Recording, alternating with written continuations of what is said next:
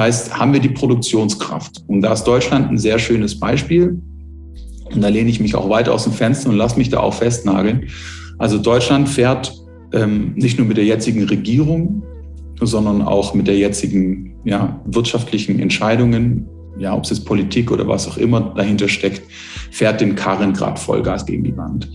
Ähm, und nicht nur theoretisch, sondern auch praktisch. Also man erlebt es jetzt wirklich gerade live mit. Es werden Entscheidungen gefällt, wo einfach nicht drüber nachgedacht wird, über Nachhaltigkeit.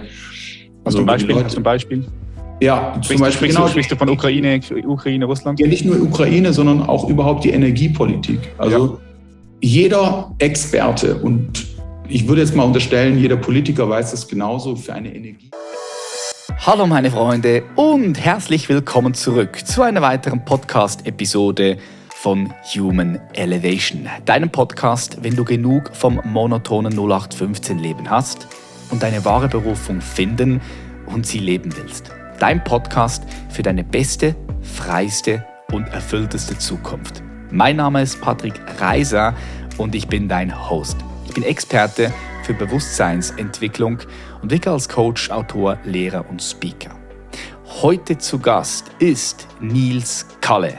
Er ist schon einer unserer Stammgäste, ist das dritte Mal hier und alle seine Episoden kamen bis jetzt immer richtig gut an.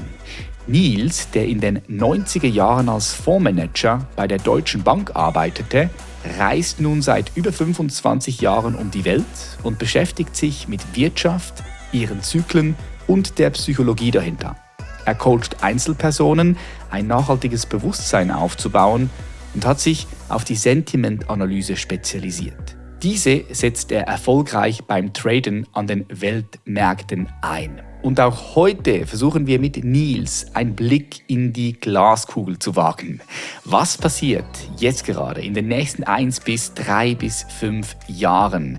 Weil eins ist klar, wir leben in turbulenten Zeiten. Eine Rezession steht mit sehr, sehr, sehr großer Wahrscheinlichkeit vor der Tür. Vielleicht auch sogar eine wirtschaftliche Depression. Inflation ist da. Das Coronavirus kommt wieder zurück. Die Umweltkrise, die technologische Disruption und so weiter und so fort. Also eine unglaubliche spannende Folge, weil wenn du hier mit dabei bist, dann bist du wie immer gut informiert und weißt, was dich uns so erwarten könnte und kannst dich natürlich dementsprechend auch vorbereiten. Eigenverantwortung ist ein ganz, ganz großes Thema heute. Wie kannst du die Eigenverantwortung zu dir zurücknehmen, anstatt sie dem Staat abzugeben? Wie kannst du dich frei machen? Und wie kannst du dich halt eben auch vorbereiten auf das, was uns alles erwartet? Lehn dich zurück, schnall dich an, genieß die Folge und ich sage herzlich willkommen hier bei Human Elevation, Nils Kalle. Dieses Meeting wird ah, vom Host aufgezeichnet. Ja, du musst OK drücken. Alle kommerziellen Rechte fließen hiermit auf den Host über. Klar, alles, was hier gesagt wird, kann und wird gegen dich verwendet. Genau, genau. Geil. Hey Nils, schön, dass du hier bist. Ich habe ähm, mich gefreut, weil du bist einer der Stammgäste schon hier. Du bist das dritte Mal hier. Wirklich? Schön. Ja, das dritte Mal hier bei Human Elevation. Wie geht's dir gerade? Wo steckst du? Gut, also wir haben ja jetzt einen Roadtrip wieder in Südeuropa gemacht und haben ja auch in der Casa Reiser vorbeigeschaut. Vielen Dank für die Einladung. Wunderschön, ja. ein ganz toller Kraftort.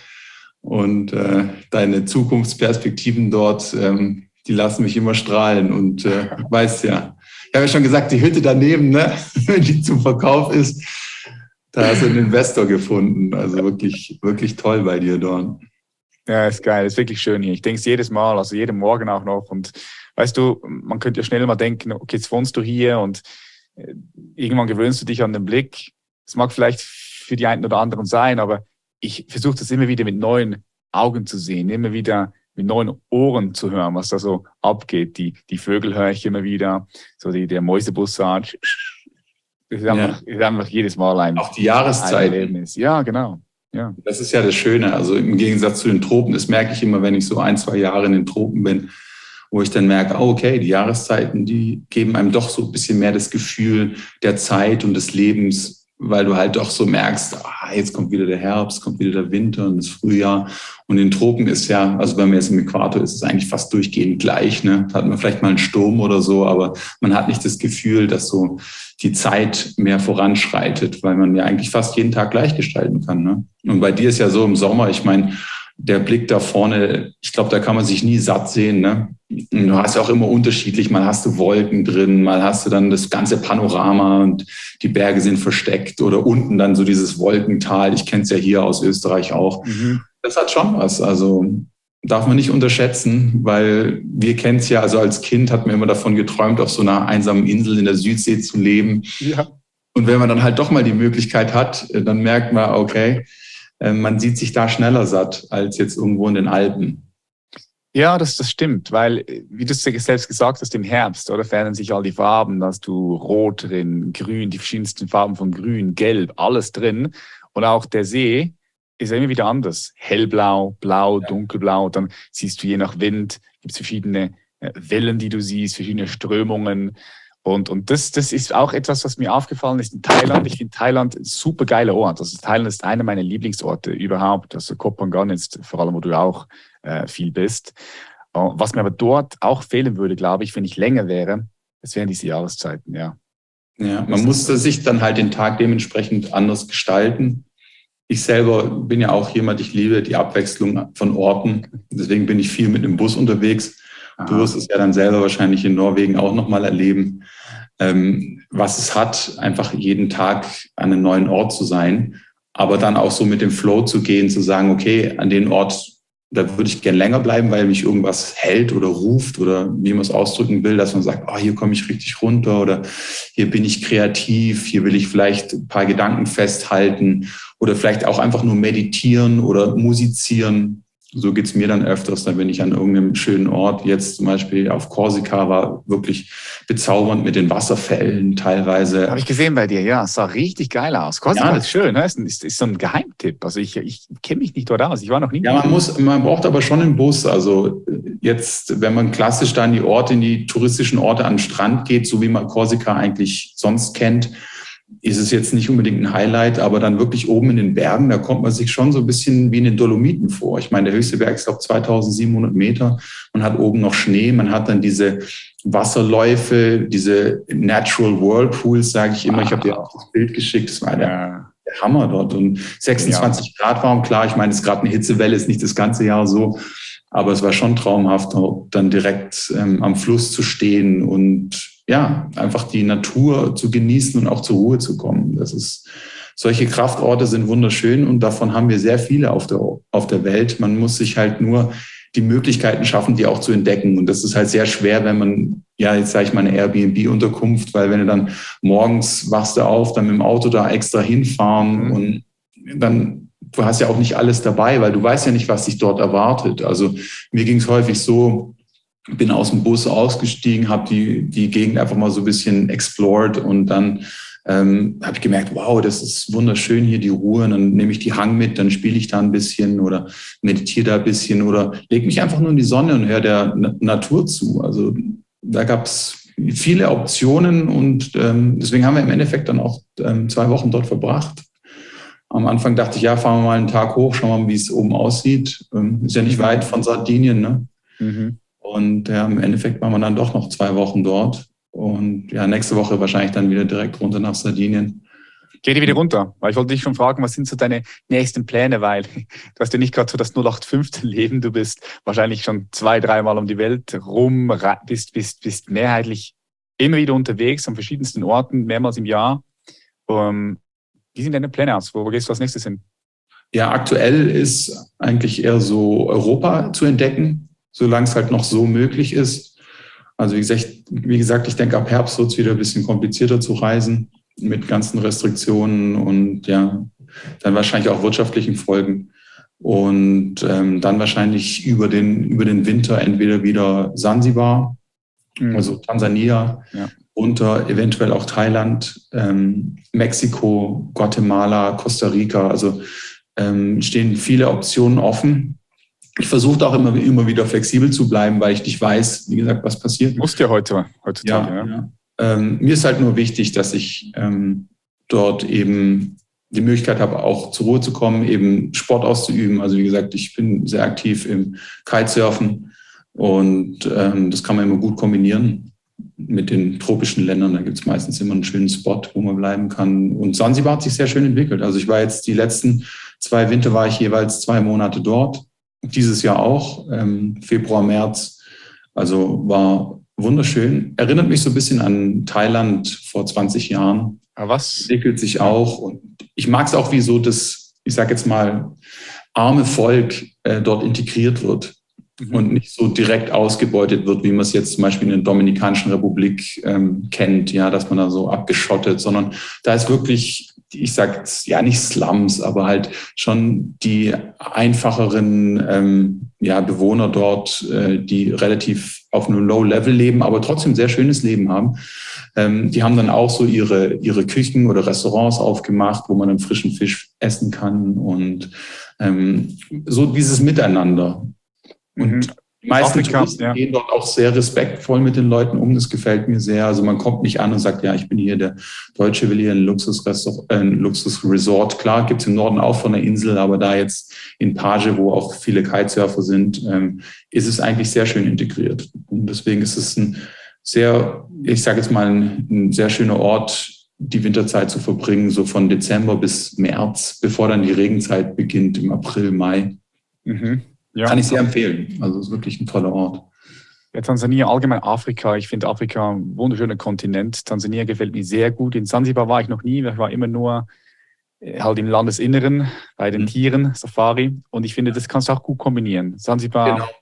kann ja, ein bisschen Safari. Man kann Kilimanjaro machen. Ja, kannst viele, viele Sachen machen. machen. Und die sind einfach an, die sind anders drauf, oder du hast es gesagt, die Bevölkerung wird so mit integriert. Das nehme ich auch immer wieder wahr, wenn ich in Afrika bin. Das ist, ist ganz anders als irgendwo anders sonst auf der Welt. Das ist ein ganz ja. anderer Vibe, andere Leute, es ist ganz anders, ja. Ja. Und da sind wir schon beim Thema Selbstverantwortung. ja, Selbstverantwortung. Und du, hast schon, und du hast schon den Link reingebracht, weil du auch nochmal äh, die Wirtschaft erwähnt hast. Und, und da würde ich eigentlich gerne noch mal kurz reingehen oder was heißt nochmal? Wir haben ja schon bereits darüber gesprochen, aber gerne auch noch mal hier vielleicht, weil die Podcasts mit dir kamen immer auch sehr gut an. Wir haben immer wieder über die Zukunft gesprochen, was passieren kann, wie du die Zukunft siehst, welche Richtung wir, wir zugehen können weil du auch eine, eine sehr ganzheitliche Perspektive hast aufgrund deines Backgrounds. Du hast jetzt gerade wieder angesprochen, du glaubst, dass äh, das Reisen nicht einfacher wird jetzt im Herbst, sondern es wahrscheinlich schwieriger wird. Ist es etwas, was du, was du beobachtest, was du siehst, dass da wieder Maßnahmen kommen, die weltweit, europaweit auch, auch greifen? Wie siehst du das?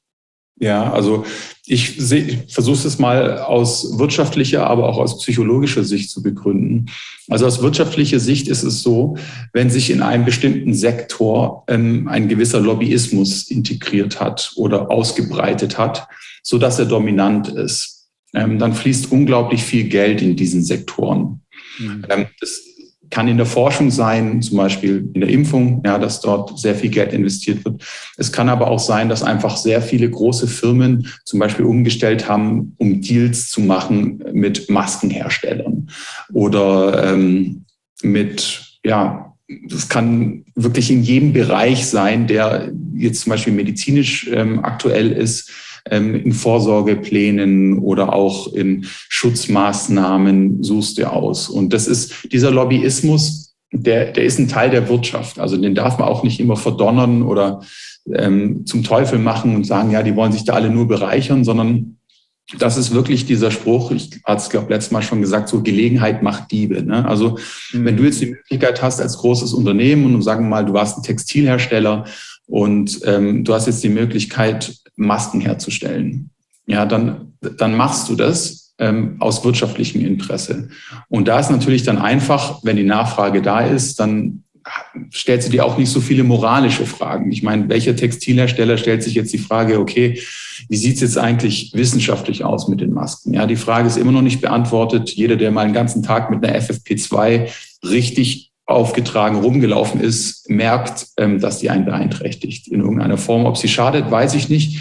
Da mhm. bin ich kein Experte, aber für mich ist es schon unangenehm, ähm, 10, 20 Minuten in ein Einkaufsgeschäft oder selbst auch in einem, ja, im Kleidergeschäft oder wo auch immer, wo ich mich bewege, wo ich nicht nur da sitze, also mit dieser Maske zu sitzen, auch mal in öffentlichen Verkehrsmitteln, auch wenn ich die nicht viel nutze, ähm, ist es für mich unangenehm. Und der Hersteller fragt sich jetzt nicht, ja, ist es jetzt moralisch für mich richtig, was löse ich dadurch aus?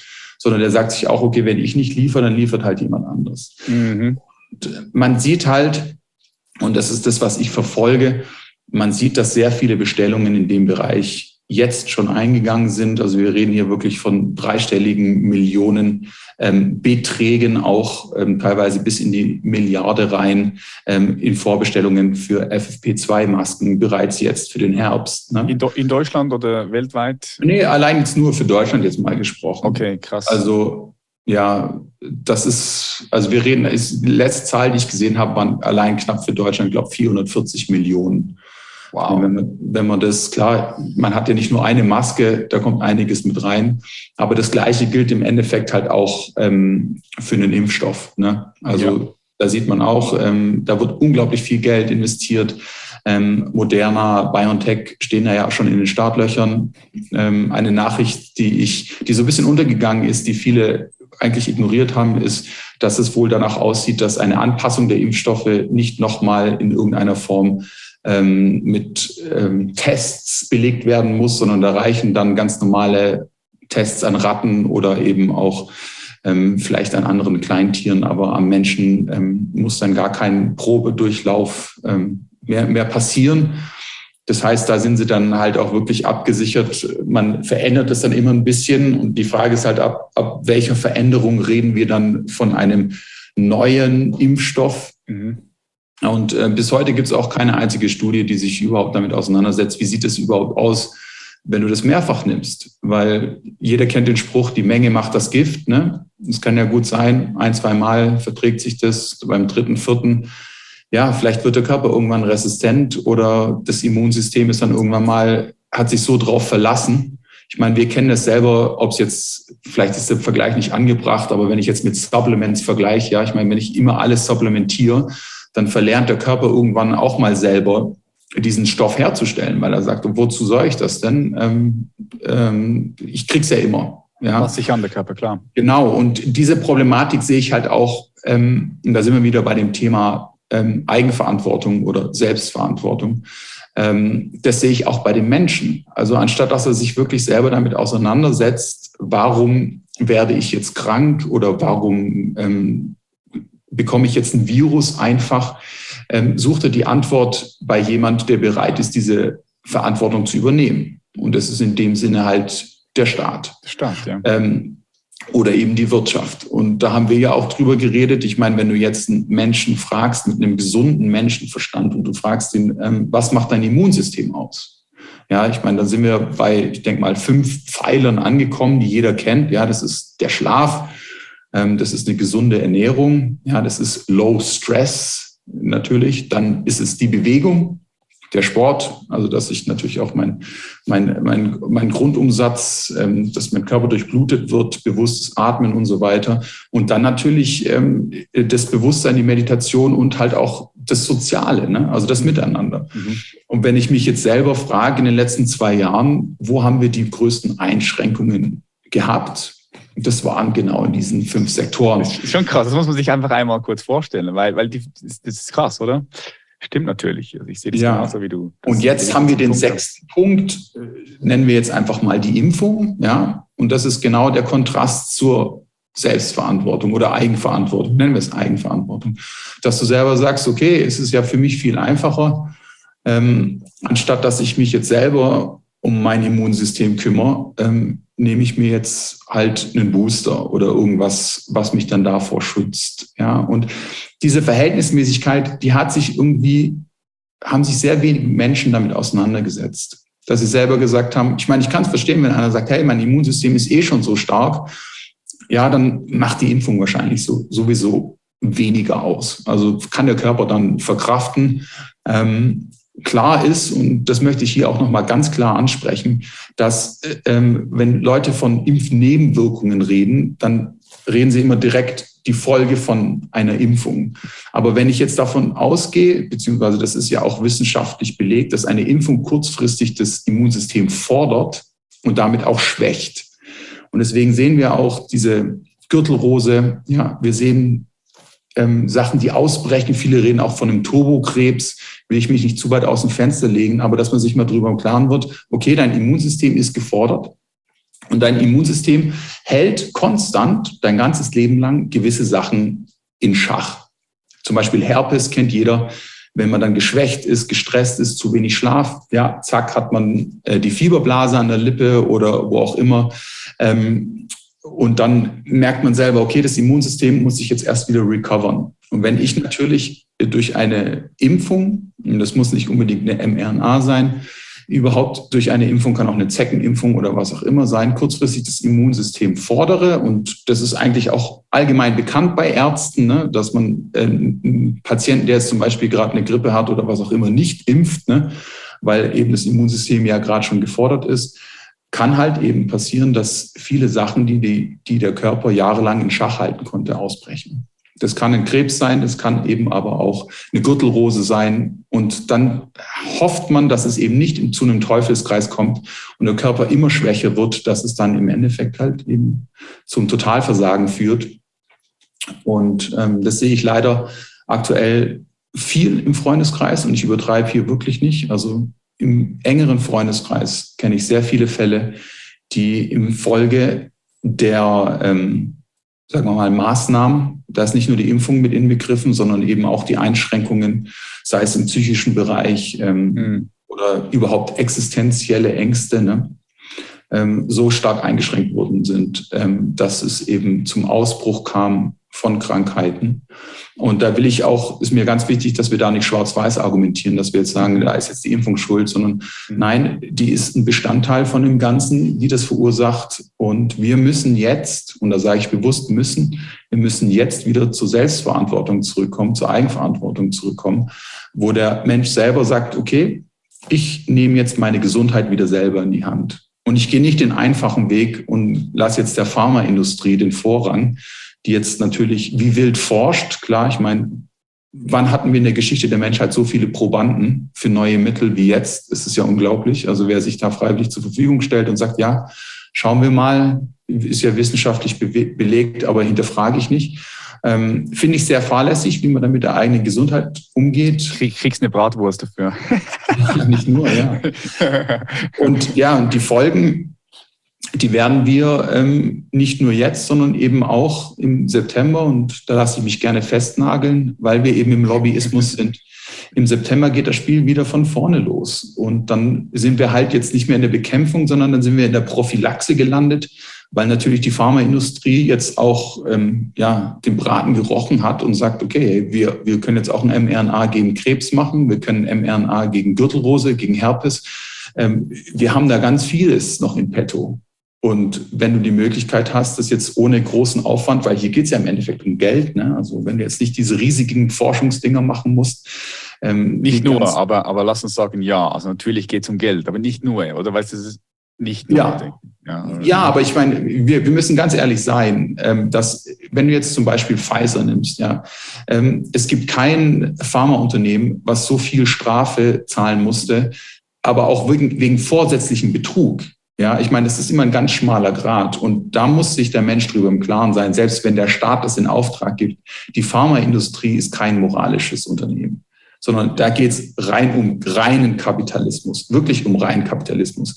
Und wenn du der Pharmaindustrie einen Freibrief kriegst, ähm, eine Impfung durchzuwinken, dann winkt sie die durch. Da wird selbst der größte ähm, Wissenschaftler dort in dem Unternehmen sich nicht trauen zu sagen, hey, warte mal, also von meiner 40 Jahre Erfahrung als Wissenschaftler zum Beispiel, würde ich das jetzt nicht so freigeben. Das können wir aus moralischen Gründen nicht machen. Das können wir nicht verantworten. Nein, da sagt Pfizer, fragt in der Rechtsabteilung, wie sieht's aus? Haben wir da ein Risiko? Die Rechtsabteilung sagt, nein, wir haben sozusagen eine bedingte Zulassung, wir sind abgesichert. Der Staat hat uns das nochmal bescheinigt, zack, raus damit. Ne? Ja, ja, sehe ich, sehe ich. Genau. Ja, ja, ja. Okay. Das kommt halt auf uns zu. Und jetzt haben wir das natürlich, deswegen haben wir auch letztes Mal so ein bisschen drüber geredet. Wir haben ähm, die Bubble Everything. Also wir sind ja in, in, ganz vielen Bereichen sind wir jetzt schon so aufgeblasen ähm, auf einem Niveau, wo wir nicht mehr ohne, sag mal, blaue Auge wäre noch sehr positiv ausgedrückt. Also wo wir nicht, nicht ohne ein Reset rauskommen.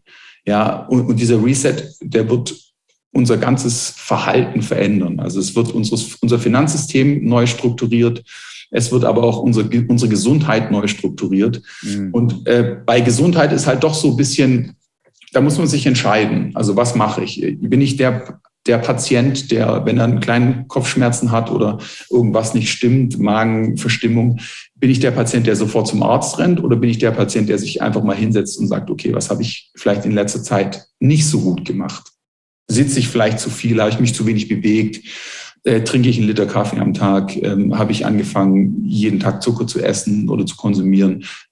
Das ist etwas, das ist etwas, in die dieses Selbstbewusstsein, diese Selbstreflexion, die stattfinden muss. Oder bin ich der, der zum Arzt geht und einfach sagt, hey Arzt, was kann ich machen? Und der Arzt, klar, ich meine, welcher Arzt hat Zeit, sich so wie wir miteinander hinzusetzen und zu sagen, hey, was hast du in letzter Zeit gemacht? Also mhm, hat sich dein Leben verändert. Mhm. Der Arzt, äh, der gibt dir erstmal etwas gegen die Symptome. Und das heißt, die Quelle wird immer noch vorhanden sein, wird sich eventuell sogar verstärken, dass sie chronisch wird. Und dann kriegst du halt noch mehr gegen die Symptome. Und das ist ein Weg, der ist sehr schwer zu brechen, weil wenn dann die Selbstreflexion zwangsweise stattfindet, das heißt, dass man selber crasht als Person, ja, das ist wie ein Übergewichtiger, der irgendwann mal sagt, okay, es geht gar nichts mehr.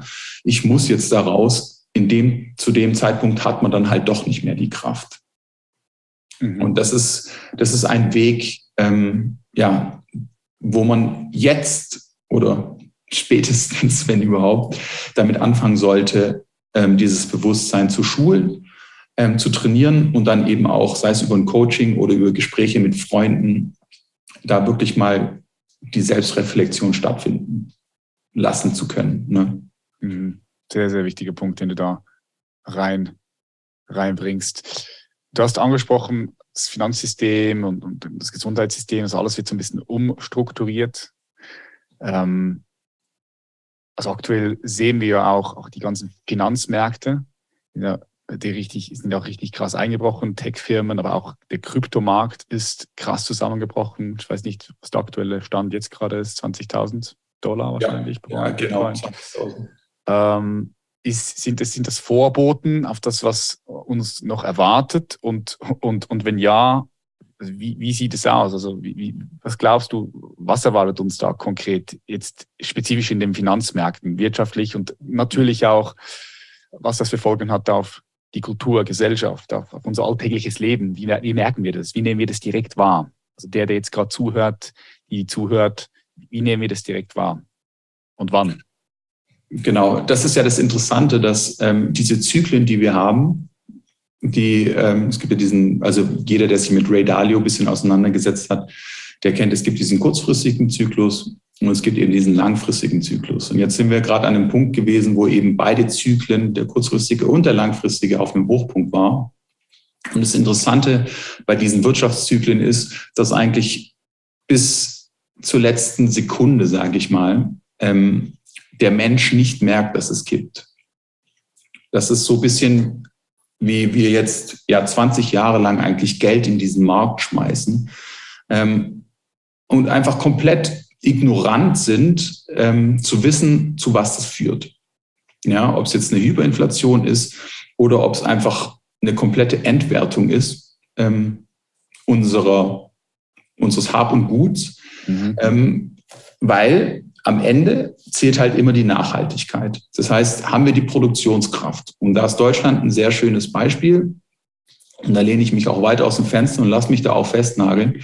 Also Deutschland fährt ähm, nicht nur mit der jetzigen Regierung, sondern auch mit der jetzigen ja, wirtschaftlichen Entscheidungen, ja, ob es jetzt Politik oder was auch immer dahinter steckt, fährt den Karren gerade Vollgas gegen die Wand.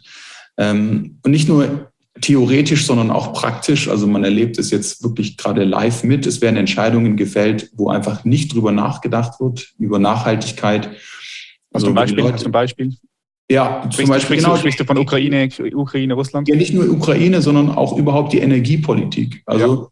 jeder Experte und ich würde jetzt mal unterstellen, jeder Politiker weiß das genauso. Für eine Energiewende brauchst du eins, Energie. Ja. Du kannst nicht zuerst sagen, okay, für unsere Energiewende, unser Ziel ist, dass wir keine Atomkraftwerke, keine Kohlekraftwerke mehr haben, dass wir alles auf Grün umstellen. Und deswegen machen wir jetzt Tabula Rasa, ja, und stellen jetzt alles bis Winter sozusagen um. Ich meine, ich übertreibe jetzt ein bisschen. Mhm. Ähm, und zack, die grüne Energie ist da. Nee. Das ist nämlich genau der Punkt. Das ist nicht der Fall, sondern das ist ein Prozess. Wenn wir schnell sind, schaffen wir das bis 2030. Diese Energiewende kostet Geld. Und für Geld musst du investieren. Und um investieren zu können, brauchst du eine starke Währung. Und was jetzt mit dem Euro zum US-Dollar passiert, sehen wir gerade. Der wurde massiv abgewertet. Sicherlich kann man jetzt sagen, okay, über unseren Export kriegen wir dann da, dadurch mehr, zum Beispiel die Automobilindustrie. Ja, wie sieht's mit der Automobilindustrie aus? Ja, Tesla hat gerade ein Riesenwerk südlich von Berlin eröffnet und produziert. Es sieht nicht besonders gut aus für unsere Automobilindustrie. Das heißt, woher kommt denn jetzt der Export? Kann man sagen, ja, klar, vom Krieg. Ja, muss man ja nicht ja. die deutschen Kriegsunternehmen, die sind jetzt fast auf dem All-Time-High. Ähm, auf der anderen Seite kann man auch sagen, ja, wir produzieren, wir profitieren vielleicht auch von, von äh, Bayer, BASF, ja, Pharma, Chemie, jetzt natürlich auch äh, BioNTech ähm, macht auch ein bisschen was, aber das reicht nicht aus, um ein ganzes Land zu stemmen. Das heißt, wir laufen jetzt ähm, gegen Jahresende, wenn wir jetzt in eine Situation reinlaufen, wo man plötzlich merkt, ah, okay, die Produktivität, ähm, so gern wir sie erhöhen würden durch gute Ideen. Wir haben einfach nicht mehr die Logistik dazu, weil wir uns ins eigene Knie geschossen haben. Ja, wir haben nicht die Ressourcen. Wir, wir haben jetzt, wir glauben jetzt immer noch diese, diese Putin-Geschichte, dass der Typ ein Psychopath ist, unüberlegt ist und so weiter. Ähm, jeder, der sich einfach mal den, den Dollar-Rubel-Kurs anschaut, der sieht, dass es sehr berechnet ist, dass es hier um Wirtschaft geht. Hier geht es bei weitem nicht um Krieg.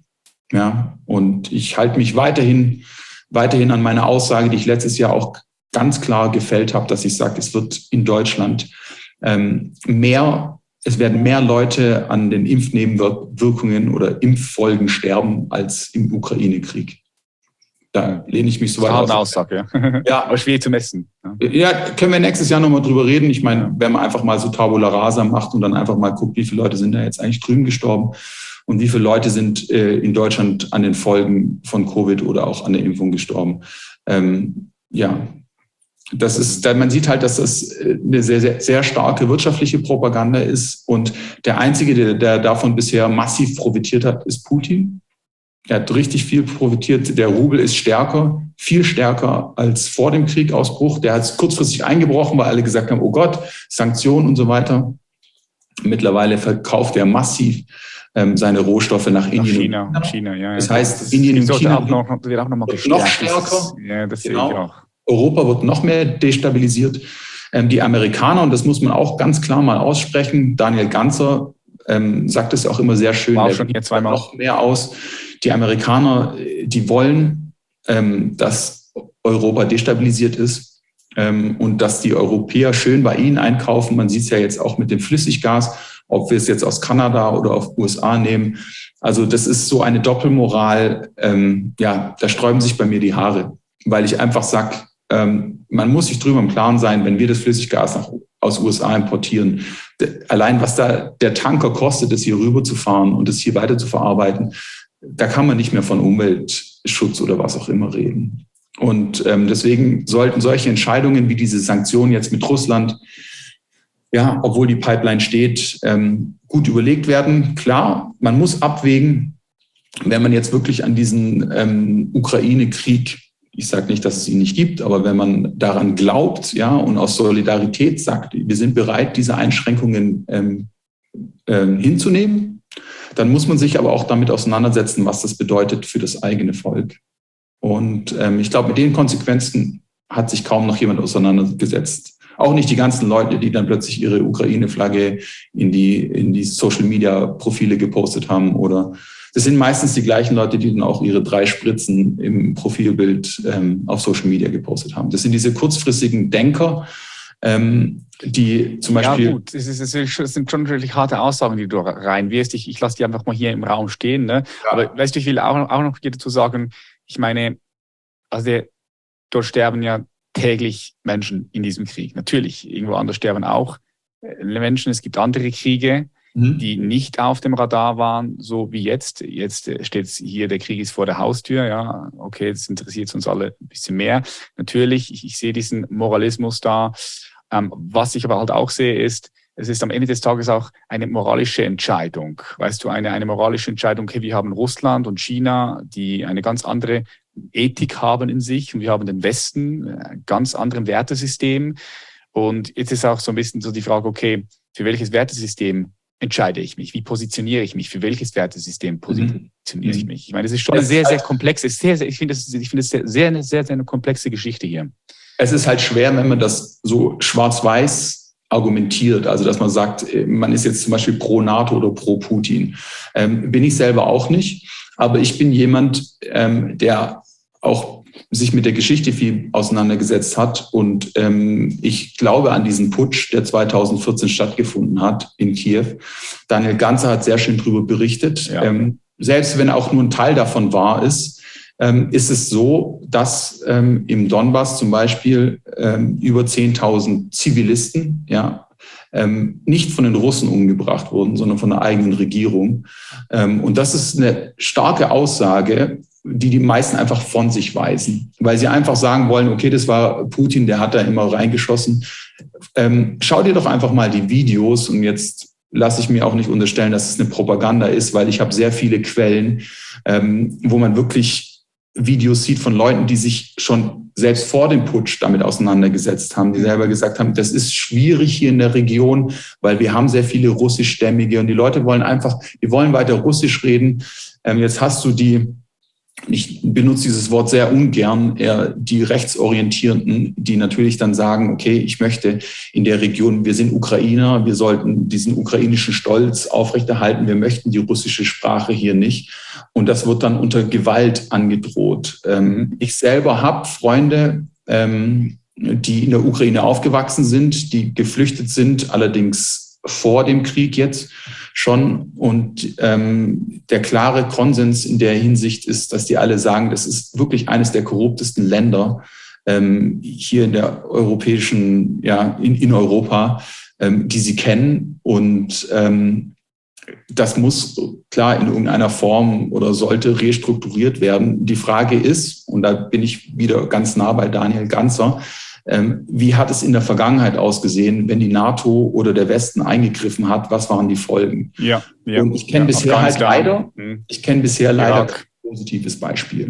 Und deswegen bin ich da der, der Kritiker und sage, bevor wir jetzt sagen, wir machen es jetzt besser. Vor allem Deutschland hat ja im Endeffekt, wenn ich jetzt wir sage, sage ich jetzt mal die Deut der deutschsprachige Raum, ja, die Österreicher die Deutschen und die Schweizer, wenn wir jetzt sagen, äh, wir machen es jetzt besser durch Waffenlieferungen, das ist sehr kurzfristig gedacht. Vor allem gegen den Putin, vergessen, dürfen wir nicht vergessen, Putin hat einen KGB-Hintergrund, das ist ein Schachspieler, das ist ein sehr intelligenter Mann.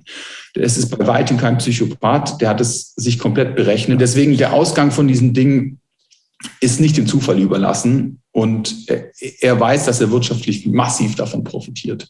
Ähm, tut er ja jetzt schon. Und wer zahlt dafür?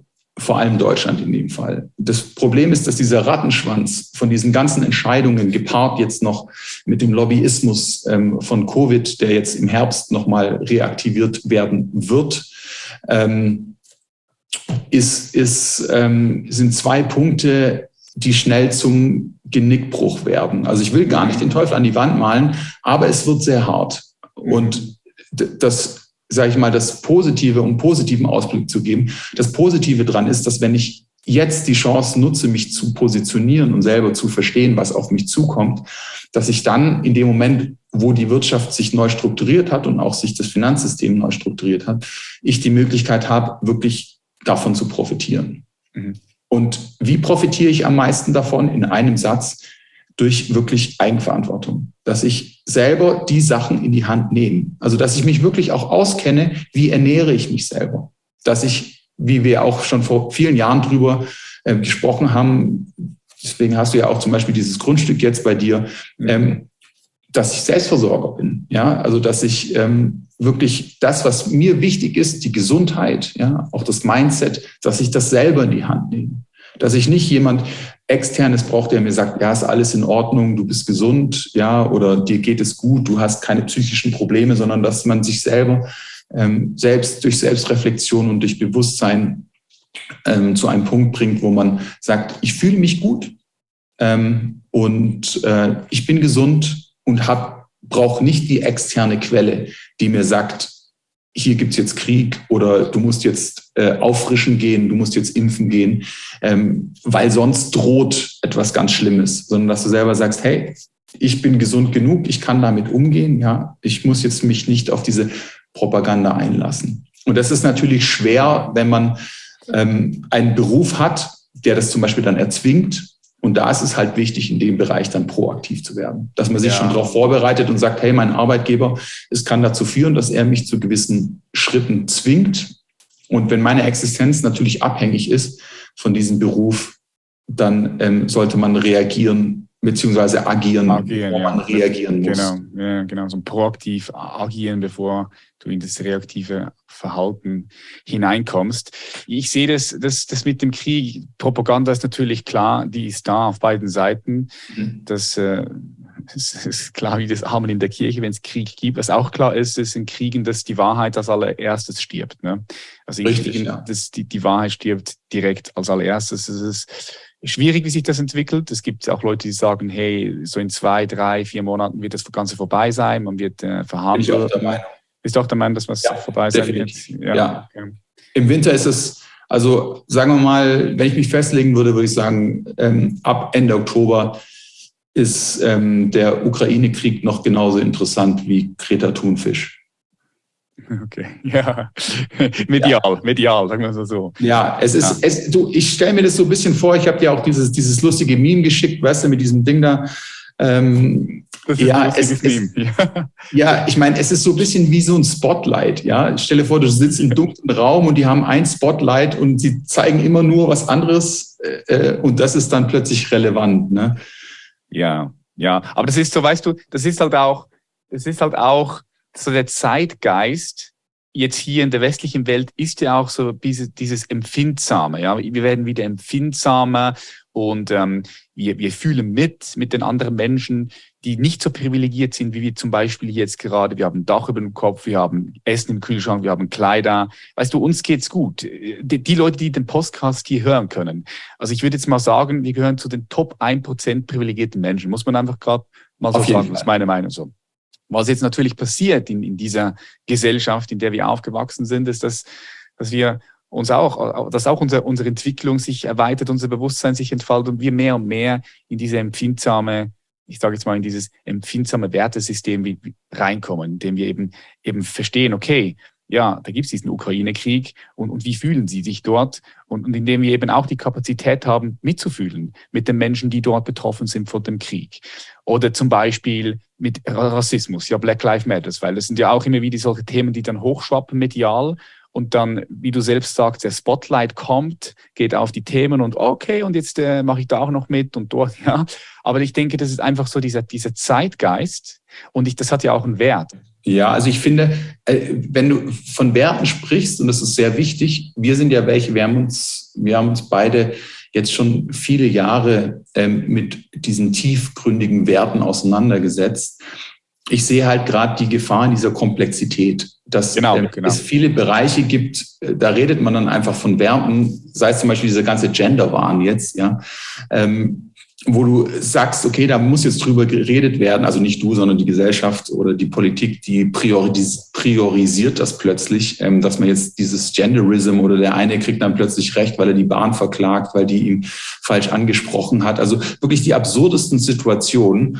Und da finde ich, da sollte dann aber schon auch irgendwo ja die Gewichtung richtig sein. Also dass dort abgewogen wird, das ist wie dieses Black Lives Matters oder sei es jetzt ähm, ja mit Hungersnot, ja, dass man sich einfach mal sagt, okay, wir, wir machen uns jetzt richtig Sorgen über zum Beispiel über die Ukraine, über den Krieg, ja, wo man sagt, okay, was sorgt uns denn jetzt wirklich? Also dann halt auch mal wirklich die Werte hinterfragen. Sorgt uns jetzt die Tote, die Toten dort? Ähm, oder, oder sorgt uns, dass, dass Russland sich erst die Ukraine nimmt und dann kommen sie rüber nach Deutschland, Schritt für Schritt immer weiter? Sorgt uns das? Mhm. Oder was sorgt uns denn jetzt eigentlich wirklich? Oder sorgt uns vielleicht auch, dass wir schlichtweg keine Ahnung haben? Ja, mhm. dass wir, ja, dass wir einfach, ahnungslos, dass wir uns einfach eingestehen müssen. Ohnmächtig, hilflos, ja. Richtig, dass wir uns einfach eingestehen müssen, dass wir in unserer neuen materiellen Welt so verblendet sind, dass wir keine geschichtlichen Hintergründe mehr kennen oder uns einfach noch gar nicht damit auseinandergesetzt haben. Zum Beispiel so ein Buch gelesen haben wie von Daniel Ganzer, dieser ähm, Imperialismus USA, ja, dass man sich einfach mal damit auseinandergesetzt hat und zu sagen, okay, wie, wie ist die Geschichte jetzt überhaupt verlaufen? Was ist denn die NATO? Ja, was, was war denn damals mit dem Abkommen ähm, mit Russland? Also Minsker, ja, wo man, dass man einfach mal weiß, okay, wie hat sich das denn aufgebaut? Wie hat sich das abgespielt? Dann kann man sich drüber Gedanken machen. Aber jetzt und das, ist ja, das, ist ja nur, und das ist ja nur ein Teil, den du reinbringst. Weißt du, ich meine, Richtig. das sind wichtige, das ist ein wichtiges Puzzle, so ein ganzen Puzzlestück, aber da gibt es ja noch ganz viele andere Puzzlestücke, die auch ganz viele Leute nicht auf dem Schirm haben. Darum, es ist ultra, ultra komplex. Ich, ich bin da voll bei dir und, und würde das unterschreiben. Was ich nicht ganz so unterschreibe, ist zum Beispiel Black Lives Matters, ja, oder, oder diese, mhm. einfach diese Spotlights. So manchmal kommen diese Spotlights und die sind für einen kurzen Moment da und mhm. ich finde die auch wichtig. Warum? Weil ich finde sie in diesem Moment wichtig, weil sie ein Bewusstsein schaffen.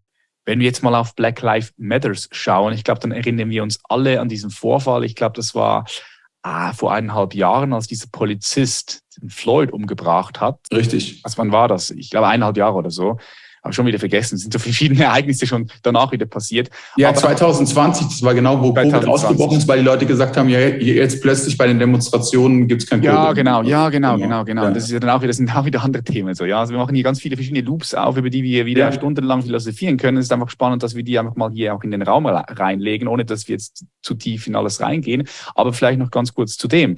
So in diesem Moment, wo das hochschwappt, ja, ähm, gibt es uns eine Möglichkeit, selbst mal zu schauen, okay, gibt es vielleicht Rassismus in uns, in unserem Denken noch drin? Oder, und dass wir, dass wir auch uns auseinandersetzen mit, mit Rassismus und dass wir auch bereit sind zu schauen, okay, wie, wie sieht die Welt eines, eines äh, farbigen Menschen aus? Und darum finde ich das halt auch wieder einen Wert, weil, weil das uns die Möglichkeit gibt, in andere Perspektive einzutauchen. Damit gibt es mehr Verständnis, Erkenntnis, das ist, das ist wichtig, weißt du, was ich meine? Das ist schon ja, ich möchte aber hier aber auch so ein bisschen die Gegenseite dazu bringen, weil ich bin jemand, ich habe in den letzten Jahren vor allem sehr stark gemerkt, in dem Moment, wo man etwas thematisiert, ähm, schafft man einen Raum.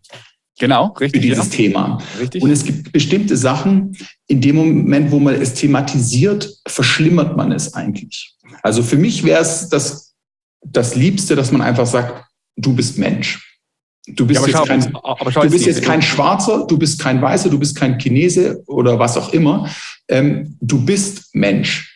Und das ist die Grundlage. In dem Moment, wo man jetzt aber einen Raum schafft, zum Beispiel, und da sind wir bei dem Gender waren, ja, wo man jetzt sagt, okay, du bist jetzt ein Mann, du fühlst dich aber wie eine Frau, willst aber vom Geschlecht her ein Mann bleiben und so weiter, dann fängt man plötzlich an, etwas zu kategorisieren, wo man diesen Menschen ob das jetzt berechtigt ist oder nicht, lassen wir einfach mal dahingestellt, einen Raum schafft, wo drüber diskutiert wird, was wieder sehr viel Komplexität für Komplexität sorgt ja, Debatte, und auch wieder für ganz Debatte. viel. Ja. Genau. Und da entsteht Debatte ja in dem Moment, ich sage immer, in dem Moment, wo man kategorisiert, schafft man Rassismus. Weil in dem Moment grenzt du diesen Menschen ab. Ja, wenn, wenn, wenn uns jemand zum Beispiel Verschwörungstheoretiker nennt oder, oder Aluhutträger, nur weil du jetzt einmal etwas in Frage stellst, was in den Mainstream-Medien oder selbst rechts, ja, wenn du jemanden als rechts bezeichnest, dann kategorisierst du schon und damit grenzt du schon ab. Und das ist ja schon eigentlich eine Form des Rassismus in dem Moment. Ja, aber schau mal, aber schau mal, ich, ich, ich, kann, ich kann das nachvollziehen, was du sagst, aber schau mal, es ist ja so, aus meiner Perspektive ist, ist Rassismus, das ist irgendwo in, im Menschen tief angelegt. Aber aber, und jetzt kommt's, irgendwann entwickeln wir uns darüber hinaus. Ja, wenn wir zurückgehen, vier, 500 Jahre, äh, Rassismus ist uns irgendwo in jedem Menschen, egal welche Hautfarbe er hat, ist er, ist er angeboren. Das kommt ja schon vom, vom, wenn wir ganz zurückgehen, sagen wir 1000, 2, 10.000 Jahre zurück oder 3.000, 4.000 Jahre. Wir haben noch in Stämme gelebt. Ja, dann gab es mein Stamm und das war der andere Stamm und das mhm. sind die Bösen so. Das ist, das ist irgendwo in uns angelegt. Und natürlich, wenn, wenn wir uns sauber entwickeln, dann entwickeln wir uns darüber hinaus und wir erkennen, hey, weißt du was, völlig egal, wie du selbst sagst, ist einfach der Mensch. Und wenn aber keine Räume entstehen, wenn diese Räume nicht entstehen, dann kann man selbst auch nicht darüber reflektieren und diese Debatten können dann. Aber aus welchem Grund willst du es überhaupt thematisieren? Ja, weil es ja eh schon, weil es ja da ist. Weißt du, es ist ja da. Es ist sowieso Naja, ich, ich, ich, ich nenne dich ja auch nicht Bartträger. ja, ja. Verstehst du? Das ist immer der Punkt. Aus welchem Grund? Weil nur weil einer schwarze Haut hat, ist der ja eigentlich ähm, aber du kannst doch das Thema, aber du kannst doch das Thema nicht unter den Teppich kehren und einfach gar nicht darüber sprechen. Nein, nicht über den Teppich kehren, aber in dem Moment sprechen ist auch keine Lösung. Oder findest du, findest du, ja? Das ist der Punkt. Ich, ich sage nicht nicht drüber sprechen. Ich sage in dem Moment, ich würde es nicht kategorisieren oder überthematisieren, weil das ist ja genau das, was wir gerade machen. Wir versuchen als Menschheit eine Kontrolle über alles zu bekommen, über unser, über unser Leben, über unsere Gesundheit. Wir wollen alles bestimmen und kontrollieren alles. und wollen dann auch wirklich, und da übertreibe ich nicht mal, wir wollen, und das ist das Thema Zero Covid zum Beispiel, wir, wir, sind, wir sind so ignorant, dass wir selber behaupten, wir können gewisse Sachen komplett unter Kontrolle haben. Ja? Und, und dieser Kontrollwahn hat irgendwas so, was natürlich bei uns auch genetisch verankert ist, ja, weil man dann sagt, okay, hier, guck mal, ich habe ja die Macht, das fühlt sich ja auch gut an, ja. Das, das führt dann so weit, dass wir wie wir es ja aktuell zum Beispiel beim Lauterbach erleben, dass wir einen Politiker haben, der hat, der hat völlig die Realität verloren, vollkommen. Aber er wird trotzdem noch gehört. Jeder mit einem normalen Menschenverstand würde diesen Menschen einfach nur abschalten, würde einfach nur sagen, ja. Weißt du, der, der, der, der, kriegt dann, der, der kriegt meinetwegen seine Netflix-Show, ja, da soll er dann ein bisschen was erzählen, ja, da wird er dann gefeiert, da darf er dann ein bisschen seine Stories erzählen und dann ist gut, ja. Aber irgendwo muss der Mensch dann halt auch selber, und dann sind wir wieder beim Thema Eigenverantwortung, ja. muss er auch halt selber sagen, okay, der, der Typ hat einfach seinen Verstand verloren. Also der, der lebt in einer Bubble, die ist, die hat nichts mehr mit der Realität zu tun. Und mhm. das ist das Problem mit diesem Thematisieren, ja, dass man von einem Bereich dann in den nächsten übergeht. Dann, wie gesagt, wir sehen es ja gerade schwimmend, ja, dann sind die mhm. Affen pocken ja. da, ja, dann als nächstes kommt der Klimawandel ja, vielleicht kommen irgendwann mal wirklich die Aliens, ja, wo du einfach nur sagst. Bestimmt. Also ich, da bin ich, da, ist lustig, dass ja. du das ansprichst, aber ich bin mir, ich bin mir, weißt du, ich kann ja nicht sagen, okay, ich weiß, dass Aliens da sind. Ich habe noch nie einen gesehen, habe auch nie einen wahrgenommen, aber ich bin schon sehr, sehr, ich bin schon sehr, sehr, sehr davon überzeugt, dass es da draußen äh, Aliens gibt, respektive außerirdisches Leben. Und ich würde sogar, ich, ich hau sogar hier eine Prognose rein. Ich glaube, dass wir spätestens, spätestens, aller spätestens in ähm, 50 Jahren auf außerirdisches Leben treffen. Ich, ich glaube sogar wahrscheinlich vorher, aber spätestens in 50 Jahren. Na, das ist wild. Also ich, ich, ich bin ja immer der Meinung, wenn die Leute mich fragen, glaubst du an Aliens, dann sage ich ähm, in dem Sinne nein, weil jede höhere Intelligenz ähm, würde immer zuerst eine Maschine schicken, bevor sie sich selber schickt. Ich meine, wir schießen die Menschen ja auch nicht einfach so ins Weltall und schauen, wenn einer vielleicht doch mal irgendwo ankommen sollte, dass er dann zurückfunkt, falls er eine höhere Kultur trifft sondern wir schicken ja auch immer zuerst die Maschinen. Ähm, aber klar, wie gesagt, äh, du weißt ja, du kennst ja meine Meinung dazu. Also ich, da sage ich auch nochmal meine Prognose. Also ich bin der Meinung, dass ähm, allein bis 2100 auf diesem Planeten so gut wie keine Menschen mehr leben werden, weil wir einfach in dieser höheren äh, Intelligenz schweben werden, die, die nicht materialistisch ist. Also, also ein düsteres, das ist ein düsteres Menschenbild da von dir auch. Nein, das ist Evolution. Da haben wir ja drüber geredet. Ja, ja, ne? ich, ich, ich habe hab letztens, hab letztens einen Podcast gehabt mit Jochen Kirchhoff darüber, weil, also weißt ja. du, ich sehe das auch als eine Option. So, das ist ja, wir haben lange darüber philosophiert und ich sehe das auch als eine, eine Option. Ähm, aber ich sehe halt auch andere, andere Möglichkeiten noch. Und ja, das klar. ist auch, aber das ist Viele auch nochmal, also das ist, das ist, äh, lass uns das Thema mal vielleicht das nächste Mal nochmal behandeln, aber auf die, auf die Seite schieben. Aber wo ich gerne ja. nochmal drauf eingehen würde, Nils, ist, weil du ja. jetzt so schön auch nochmal so skizziert hast, wie, wie, du das so siehst und wie diese wirtschaftlichen, äh, gesellschaftlichen, psychologischen Aspekte alles so mit reinfließen, okay. Mhm. Äh, eben dich, dich noch gefragt habe, okay, wie nimmt denn das jetzt der, der, der Zuhörer, die Zuhörerin, äh, die jetzt dabei sind, wie nehmen wir das wahr? Also wenn wir jetzt mal bisschen in die Zukunft gehen. Eins, zwei, drei, vier, fünf, sechs, sieben, zehn, 15 Jahre, sagen wir 15 Jahre. Mhm. So, mit, der, mit, den, mit, den, mit den Stapelkrisen, die wir jetzt haben. Ne? Mhm. Stapelkrisen, da meine ich, wir haben äh, die Covid-Krise, die, da sind die Auswirkungen noch nicht ganz da, die sind noch nicht da. Und äh, wir haben gleichzeitig aber auch schon die Krise mit der Ukraine und Russland und äh, dann China, Russland, Westen, Osten, äh, Umweltkrise. Das sind verschiedene Krisen, die da sich stapeln, darum Stapelkrise. So, okay, jetzt wie, wenn wir diese Krise Krise wahr, was wir dagegen machen können, hast du bereits schon gesagt, mehr in die Eigenverantwortung zu kommen. Aber wie, wie nehmen wir das wahr? Wie passiert das? Was glaubst du? Also ich könnte als Anekdote das vielleicht so beschreiben, wie so ein Kind, wenn man sich dran erinnert, wenn man als Kind aufwächst, dann ist ja eigentlich immer das, was die Eltern einem sagen, ist einfach richtig. Das hinterfragt man nicht. Mhm. Und genauso die Situation haben wir jetzt auch so ein bisschen mit dem Staat. Ne? Man ist so aufgewachsen, auch durch die Schule und so weiter. Und man glaubt noch an diese repräsentative Demokratie. Ja, wir haben die ja gewählt, die sind ja eine von uns also die jetzt oben sitzen. Und ja, man hat sich einfach darauf verlassen, weil es die Eltern auch so gemacht haben. Und genauso wie das Kind irgendwann auch mal die Eltern hinterfragt und halt auch mal sagt, ah, okay, vielleicht hat sich mein Papa da auch nicht so gut ausgekannt. Ähm, aber er hat es gut gemeint. Ne? Mhm. Also er ist, ich sage jetzt auch nicht, dass die Politiker jetzt äh, böse Menschen sind, die in irgendeiner Agenda stecken. Auf keinen Fall. Sondern sie meinen es gut, aber sie wissen es halt einfach nicht besser. Ja, und ich nehme hier auch die Arroganz raus, zu sagen, dass ich es besser weiß und es dementsprechend auch erklären kann, dass es Menschen verstehen, warum diese Menschen keine Ahnung haben dort oben, ähm, weil sie sich einfach nie mit diesem Thema beschäftigt haben. Ja, also ich habe, wie gesagt, die, nicht nur die ganze Welt bereits, sondern ich komme auch aus der Wirtschaft.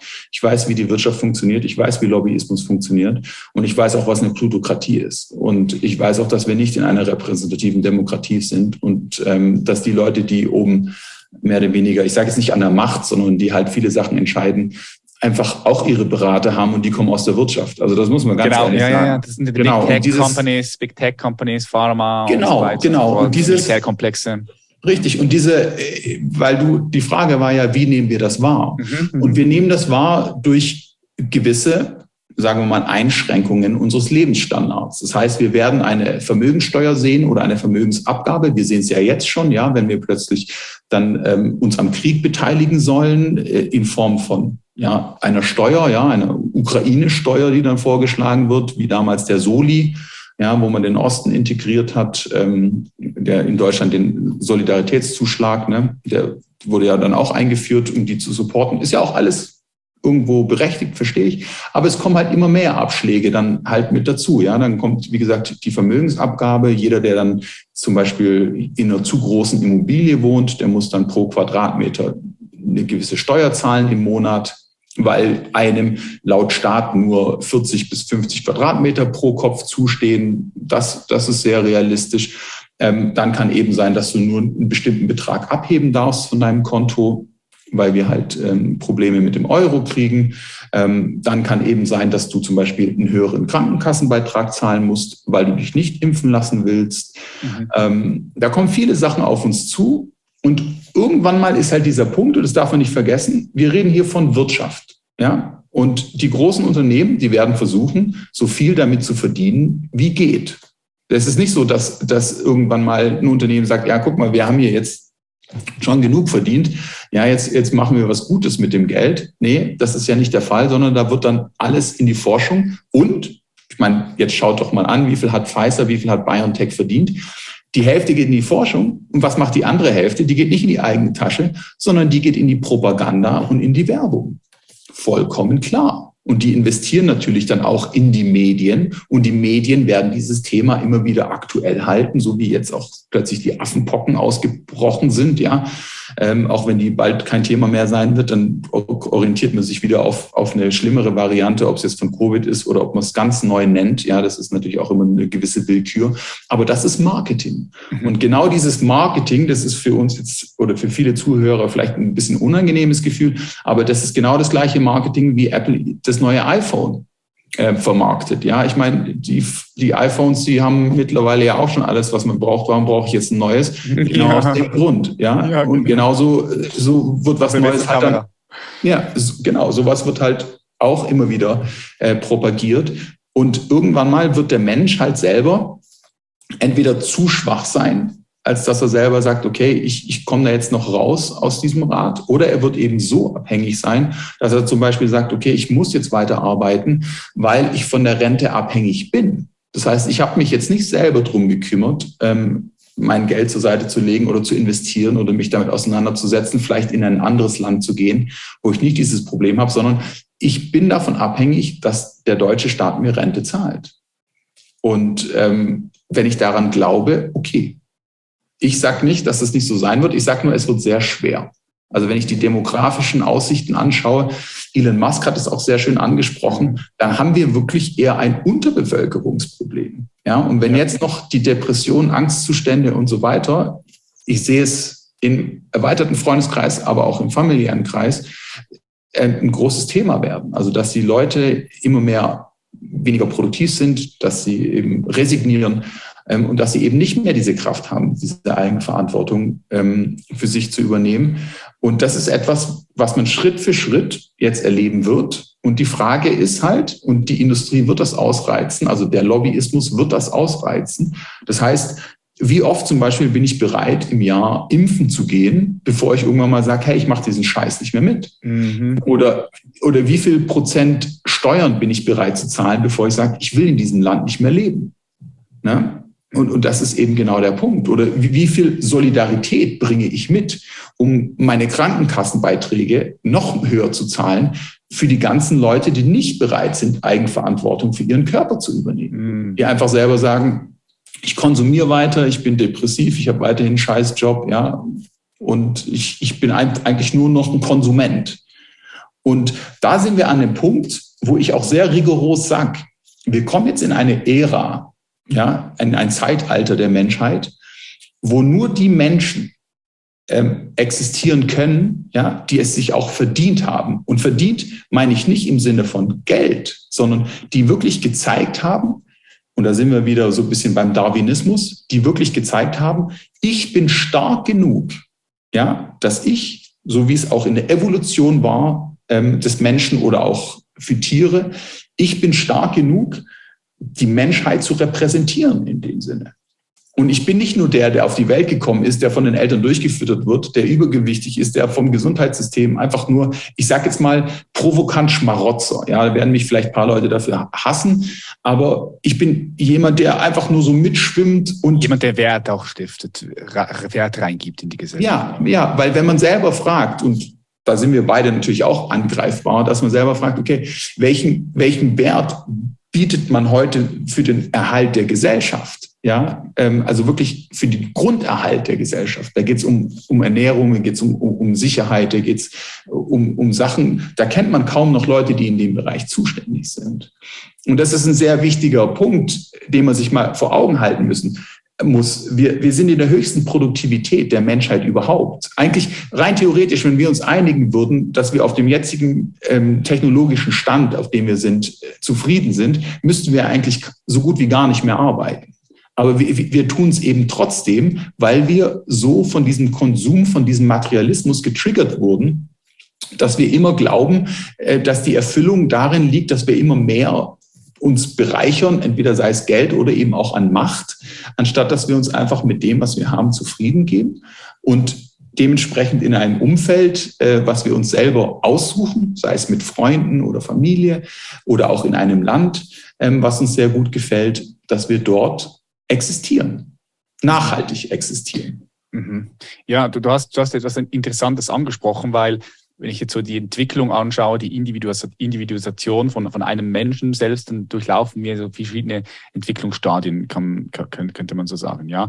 Mhm. Und äh, man entwickelt sich von, okay, dieses mehr, mehr, ich will mehr, mehr, mehr. Irgendwann merkt man, dieses mehr äh, ist nicht gleich mehr. Und man, man, man taucht dann hinein in die du hast es gesagt, in die Existenz, ins Existieren, mehr in Designsebene, ja, dass man, dass man eben nicht mehr so viel Wert legt, okay, äh, was kann ich denn alles haben, haben, haben? Das ist schon bis zu einem gewissen Punkt gut, aber wenn du satt bist, dann bist du satt. Dann bringt, wenn du eine Pizza gegessen hast oder ein tolles äh, Thai-Menü, äh, wenn du satt bist, bist du satt. Dann geht es dann darum, okay, wie kann ich jetzt noch freudvoller, angenehmer, friedvolle, wie kann ich, wie kann ich sein? Da komme ich in die, in die Existenzebene des Seins, ja. Das sehe ich, das sehe ich, ja. Ja, du hast es nochmal gut so skizziert. Ich sehe das auch, dass es immer enger wird, ja. Es ist ja auch, wie, wie kommuniziert wird. Ich meine, schau mal, wenn der, der Staat kommuniziert ja auch mit dem Bürger. Und genauso, ich sage immer, es ist entweder, es gibt zwei Arten der Kommunikation. Es gibt die Kommunikation, wo man so Mutter-Kind hat. Das heißt, ähm, man redet mit dem Bürger wie, ähm, wie wenn der Staat autosuggestiv die Verantwortung für den Bürger hat. Das ist so ein bisschen, wenn es zum Beispiel um Krieg geht, ja. Also wenn jetzt jeder Bürger entscheiden müsste, wollen wir Krieg haben, ich glaube kaum, dass jemand abstimmen würde, äh, dass wir Krieg haben wollen. Wenn dann aber jetzt, ich übertreibe jetzt mal, der Russe vor der Tür steht, dann schreien plötzlich alle, äh, können wir uns bitte verteidigen. So funktioniert das natürlich nicht. Ja, bei Krieg ist es ein sehr, ähm, sagen wir mal, klares Beispiel. Ähm, bei Gesundheit sieht es halt immer ein bisschen anders aus dann, ne? weil du ja gewisse Trends siehst oder eben auch bei der Rentenversicherung, wo du gewisse Trends siehst, wo du schon vorher, du kannst ja ganz einfach anhand von demografischen Aspekten berechnen, ab wann wird es einfach knapp mit der Rente. Ich meine, jetzt wird ja schon diskutiert in Deutschland, Arbeit bis 72 und ähm, ja, so viel Einschränkungen oder Abgaben, was kommen soll. Das sind Sachen, wo, wo ähm, der, der Staat in dem Sinne natürlich ähm, rechtzeitig einschreiten muss, um eben so bedingungsloses, zu können. Genau. Beding, bedingungsloses Grundeinkommen, ja. Ja, und das ist halt die, die, Art. Wenn der Staat aber, und das ist etwas, mhm. was ich auch von dem Staat in dem Sinne fordere, ich meine, dadurch, dass ich staatenlos bin, ähm, ist es natürlich wieder ähm, ein anderes Thema. Aber was ich als Bürger, was mir sehr wichtig wäre, wenn ich jetzt eine Familie in Deutschland hätte zum Beispiel, ähm, dass ich von dem Staat fordern würde, dass er die Verantwortung langsam wieder auf den Bürger überträgt. Ja, dass er sagt, okay, wir haben jetzt bei Covid zum Beispiel schnell reagiert, wir wussten nicht, was Sache ist, alles in Ordnung. Aber jetzt wissen wir, was Sache ist und jetzt darf jeder für euch alleine entscheiden. Wir, wir, wir lassen jetzt nicht die Industrie drüber entscheiden mit ihrer Propaganda und ihrem Lobbyismus, ähm, die, der euch immer wieder durch ihre, ich sage jetzt mal Handlanger wie, wie, wie einen ähm, Lauterbach ähm, immer wieder euch in Angst und Schrecken versetzt und der dann auch noch Sprechzeit kriegt auf, auf, auf, ähm, auf allen Medien. genau. Ähm, das, das lassen wir nicht zu, sondern wir klären euch jetzt auf ja, über ein unabhängiges Gremium, was wir finanzieren. Und dann darf jeder seine Entscheidung für sich treffen. Das ist etwas, was nicht nur den Menschen stärken würde, sondern auch dieses ganze viel, sagen wir mal, ja, sensibilisieren würde für den Menschen. Also, dass er viel besser damit umgehen kann. Und dass er nicht, wenn irgendwas in Zukunft auf uns zukommt, ja, sagen, sagen wir zum Beispiel mal jetzt, äh, gibt es einen Engpass äh, bei, der, bei der Ernährung oder so, ähm, oder bei Lebensmitteln, ähm, dass er dann nicht zuerst sagt, ja, Staat, was, was machst du jetzt? Ja, so wie das Kind äh, die Mutter anguckt und sagt, ja, warum ist kein Essen auf dem Tisch? Sondern, ähm, dass er selber sagt, okay, hier ist meine Eigenverantwortung. Also ich kann mich damit auseinandersetzen. Ähm, ich weiß zum Beispiel, ich weiß, wie ein Obstbaum aussieht. Ja, ich weiß, was ich hier vor der Tür in, in, der, in der Natur finde, was essbar ist. Ja, ich kann angeln, ich kann fischen, ich kann, ich kann mich äh, erstmal selbst versorgen. Ja, wer kann es denn heute noch? Und wenn man, wenn man diesen Grad der Unheim, dieser, dieser Abhängigkeit von externen Sachen in prozentual zeichnen würde, dann sind wir mittlerweile bei über 99 Prozent für die, für die Mehrheit der Menschen. Vollkommen klar. Weil der Mensch, der kann sich nicht selber versorgen, ja. Der, der weiß nicht mehr, wie der Strom aus der Steckdose kommt. Der versteht auch nicht, warum frisches Wasser aus seiner Leitung kommt. Der versteht diese ganzen Prinzipien gar nicht. Und was ja noch viel absurder ist, er arbeitet die Hauptzeit seiner Wachzeit arbeitet er für ein Geld, was er nicht mal versteht. Also er versteht ja nicht mal das monetäre System. Weil wenn er das monetäre System verstehen würde, was gar keinen finanziellen Hintergrund hat, wir haben keinen Goldstandard mehr, dann würde er sich auch sagen, lieber Staat, ich arbeite für einen, für einen Euro, der existiert eigentlich nur noch, weil die Mehrheit dran glaubt. Aber was ist, wenn die Mehrheit nicht mehr dran glaubt? Dann hast du nämlich die Zeit, ich sage jetzt mal provokant, umsonst gearbeitet. Und dann kannst du gern zum Staat sagen, hey, lieber Staat, du bist jetzt schuld. Sagt der Staat, ja, sorry, tut mir leid. Ja, so wie in der Türkei, wo dein Geld plötzlich nur noch die Hälfte wert ist über Nacht. Oder, oder wie in Griechenland, die eigentlich schon mehr oder weniger pleite sind. Portugal, für Portugal gilt es im Endeffekt auch. Italien kommt als nächstes. Da kannst du dir selber aussuchen, okay, bringt es dir jetzt was, den, den Staat als schuldig zu bezeichnen? Nein, bringt dir nichts. Mhm. Das bringt dir einfach nur Frust. Genau. genau. Und das ist die Frage. Brauchst du diesen Reset, um Selbstverantwortung zu übernehmen? Oder setzt du jetzt deinen Verstand ein und hörst zum Beispiel so einen Podcast wie bei uns, ja, und beginnst dich dann wirklich damit auseinanderzusetzen, diese Selbstverantwortung langsam für dich aufzubauen.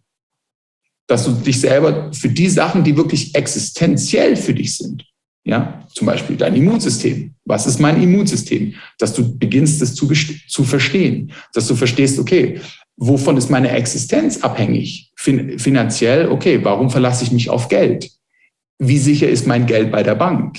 Ja, das sind viele komplexe Fragen, die aber eigentlich existenziell für den Menschen sind. Und nicht, was kann ich mir dann und dann leisten oder, oder wie gefährlich ist jetzt Covid im Endeffekt oder ähm, ja, wie gefährlich ist die Impfung. Das sind keine existenziellen Fragen, sondern das sind Fragen, die erübrigen sich in dem Moment, wo du Eigenverantwortung übernimmst. Mhm. Sehr gut, ja, das äh, waren paar interessante Gedanken, die du uns mit hier in den Raum gegeben hast. Ich denke, jetzt kann jeder so für sich selbst entscheiden, okay, gehe ich links, gehe ich rechts, welchen Weg möchte ich gehen? Der der Eigenverantwortung oder der, ähm, letztens im Podcast haben wir von der Versklavung gesprochen. Versklavung. Ja, es ist schon sehr weit, ja. Ja, ja, klar, klar. Aber ähm, ja. Klar, ich meine, du darfst nicht vergessen, ein, ein, ein Unternehmen, ähm, wenn ein Unternehmen sehr viel Geld verdient, dann ist das Unternehmen, und wir reden hier nicht mal vom medizinischen Bereich, sondern eben auch vom technischen Bereich, ist ähm, das Hauptgeld eines Unternehmens wird darin investiert, den Menschen abhängig von, von diesem Unternehmen zu machen. Ja, das sieht man ja beim Handy auch, ja, also, dass es dann klingelt, wenn du eine Nachricht kriegst oder dass es beim Software-Update, dass, dass es noch mehr deine Aufmerksamkeit für sich gewinnen kann. Mhm. Ja, und diese, und diese Investition in Abhängigkeit, die muss man proaktiv steuern als User und nicht das Gerät zum Beispiel verteufeln. Also dass man sagt, ja, jetzt 5G ist jetzt schlimm und äh, das Handy, wenn ich schlafe nachts, mache ich es aus oder lege es extra in einen anderen Raum und WLAN schalte ich ab. Kümmere dich lieber um die, um die äh, elementaren Sachen, dass du selber bestimmst, wann nutzt du dieses Gerät und wann nutzt du es nicht. Und nutze es nur wirklich so, wo es dir einen, einen sozusagen Mehrwert bringt und nicht, wo es dich bestimmt. Mhm. Und das ist, und das ist etwas, wo ja. man halt so ein bisschen reinrutscht, ja, und dann im Endeffekt komplett die Kontrolle drüber verliert ähm, und dann merkt, dass man eigentlich ähm, am Tag ja die meiste Zeit damit verbringt, äh, Instagram äh, Bilder zu liken oder sich selber hochzuranken oder was auch immer. Also ja, ja, aber darum, aber darum, darum sage ich, ich bleibe beim Wort Versklavung vom, vom, vom letzten Podcast, da auch Versklavung, die Technologie, die Technik versklavt ja. uns, versklavt uns. Wenn wir nicht in die Eigenverantwortung kommen, investieren in unseren Fokus, in unser Bewusstsein, dann wird uns früher oder später die Technik versklaven. Aber Sklave ist ja ein hartes Wort, weil der Sklave hat ja keine Selbstentscheidung mehr. Also der Sklave ist ja jemand, der sozusagen, ja, doomed ja. ist. ja, irgendwann, stell, stell dir vor, ich meine, oder wir, wir jetzt weiterspinnen, Technologie, künstliche Intelligenz, so was ist, wenn irgendwann der Mensch den Willen komplett abgibt, der künstliche ja, wird, Intelligenz, ja. okay, so ja, dann in diesem Moment ist ja, das, da, da können wir schon von Versklavung sprechen, in diesem Moment. Mhm. Könnten wir davon sprechen, ja. Jetzt unabhängig davon, ja, man kann es natürlich auch anders interpretieren, aber das sparen wir uns auf für eine nächste Episode, Nils. Ja, ja. viel. mega. Hey, vielen herzlichen Dank, Nils. Äh, wir kommen zum Ende. Ja.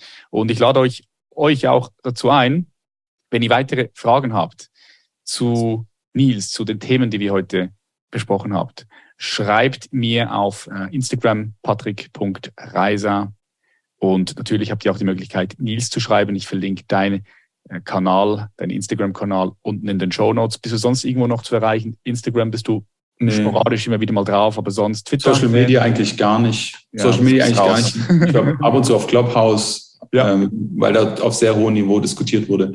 Aber ähm, ansonsten immer live. Ich meine, du selber veranstaltest ja auch immer ähm, pro Jahr Events. Das ähm, Beste.